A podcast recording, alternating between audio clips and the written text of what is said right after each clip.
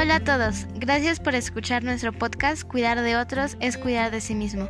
Nosotros somos del grupo Segundo G y los temas que hablaremos el día de hoy son cuidados de larga duración, quién los puede realizar, personas vulnerables, COVID-19 y acciones de cuidado. Comenzamos. En los momentos de crisis, solo la imaginación y la esperanza es lo que más importa.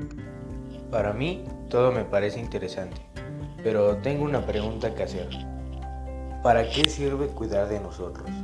Esto sirve para así poder continuar cuidando a los demás, tomando conciencia de que es considerado como un primer gesto de reconocimiento y amor propio. Si nos valoramos y nos cuidamos, emitimos un reflejo al exterior más afianzado. Cuidados de larga duración ante la pandemia del COVID-19. Son el sistema de actividades llevadas a cabo por cuidadores para conseguir que una persona que no sea totalmente capaz de cuidar a sí misma mantenga la mejor calidad de vida. Esto siempre tomando en cuenta sus preferencias individuales tratando de lograr mayor grado de independencia, autonomía, participación, realización personal y lo más importante, dignidad humana. Sí, lo más importante siempre es respetar estas actitudes. Exactamente, Yesenia, porque a veces durante estos cuidados llegan a haber casos de maltrato por los mismos cuidadores. Según la Organización Mundial de la Salud, OMS, hacen referencia al apoyo que necesitan las personas vulnerables con una capacidad limitada para cuidarse de sí mismos debido a afecciones físicas o mentales, incluidas enfermedades crónicas y problemas de salud múltiples. Pero, ¿quién los puede realizar? Son llevadas a cabo por cuidadores informales, ya sea familia, amigos o vecinos, o también profesionales sanitarios, sociales u otros, o ambos, para conseguir que una persona que no sea totalmente capaz de cuidar de sí misma mantenga la mejor calidad de vida posible. Para que exista un buen desempeño en estos cuidados, la gente que los realiza debe respetar a la persona, tomando en cuenta las medidas de prevención para evitar contagios y de esta forma será más efectiva tal acción. A continuación, hablaremos sobre las personas vulnerables durante esta pandemia. Las personas más propensas al contraer el virus serían los adultos mayores de 60 años, debido a que su sistema está más desgastado y por ello es más lento.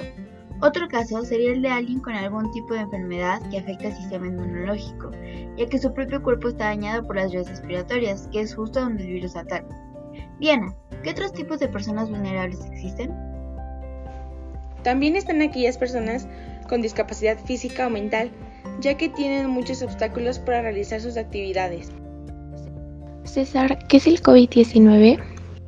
Pues como ya sabemos, el COVID-19 es una enfermedad respiratoria que afecta principalmente al sistema inmune y a los pulmones. ¿Y cuáles son sus principales vías de contagio? Las principales vías de contagio son tres, boca, nariz y ojos. Para el siguiente tema, tenemos un invitado que nos explicará las características del COVID-19. Damos la bienvenida al Dr. Ramón. Muchas gracias, Dana. Hola, soy el Dr. Ramón y voy a explicarles las características del COVID-19. Los síntomas más habituales son la fiebre, tos seca y el cansancio. Los medios de contagio son por el aire y las superficies. Cada una puede evitarse a su manera. La aérea puede ser usando cubrebocas y oreando el lugar, y es de las superficies limpiándolas constantemente o usar gel desinfectante para manos. Otros síntomas menos comunes son los siguientes. Molestias y dolores. Dolor de garganta. Diarrea. Conjuntivitis. Dolor de cabeza. Pérdida del olfato y gusto. Erupciones cutáneas o pérdida del color en los dedos de las manos. Esas son las características del COVID-19. Gracias por haberme escuchado.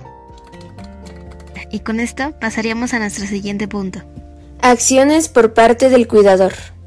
¿Por qué son importantes, Yesenia? Ok, eh, son importantes porque si este cuidador no toma las medidas necesarias o no cumple con las características fundamentales para realizar esta labor, eh, podríamos estar poniendo en riesgo a la persona que queremos cuidar. Estas son las acciones que hay que tomar por parte de los cuidadores. Quedarse en casa y salir solo por alguna necesidad para evitar contagios. En caso de salir, evitar reuniones con más gente de lo normal y guardar distancia de mínimo un metro y medio sin arriesgar a la persona que se está cuidando.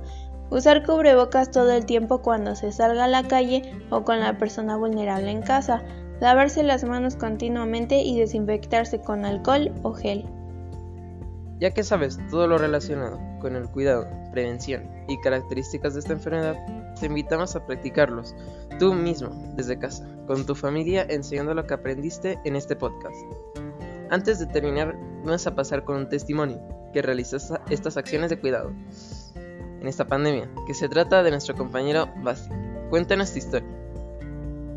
Cuando inició todo esto del COVID-19, tuve que irme a casa de mi abuelo, ya que mi mamá tuvo que ir a trabajar a otro lugar por dos semanas, así que me ocupé de cuidar a mi abuelo, prácticamente todo lo que había aprendido para prevenir el contagio de esta enfermedad.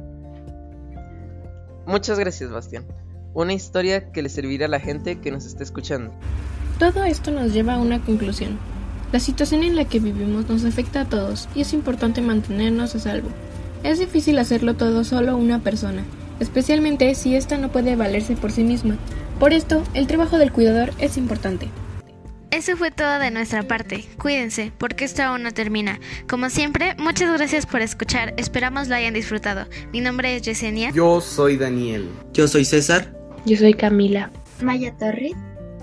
Diana Santillán. Andrés Carrasquel. Bastián Martín. Jonathan Avilés. Samantha Labastida. Ramón Villanueva. Dan Espino. Jonathan Cortés. Samantha de la Vega. Yo soy Yatzel. Y yo soy Elsa. Nos vemos a la próxima.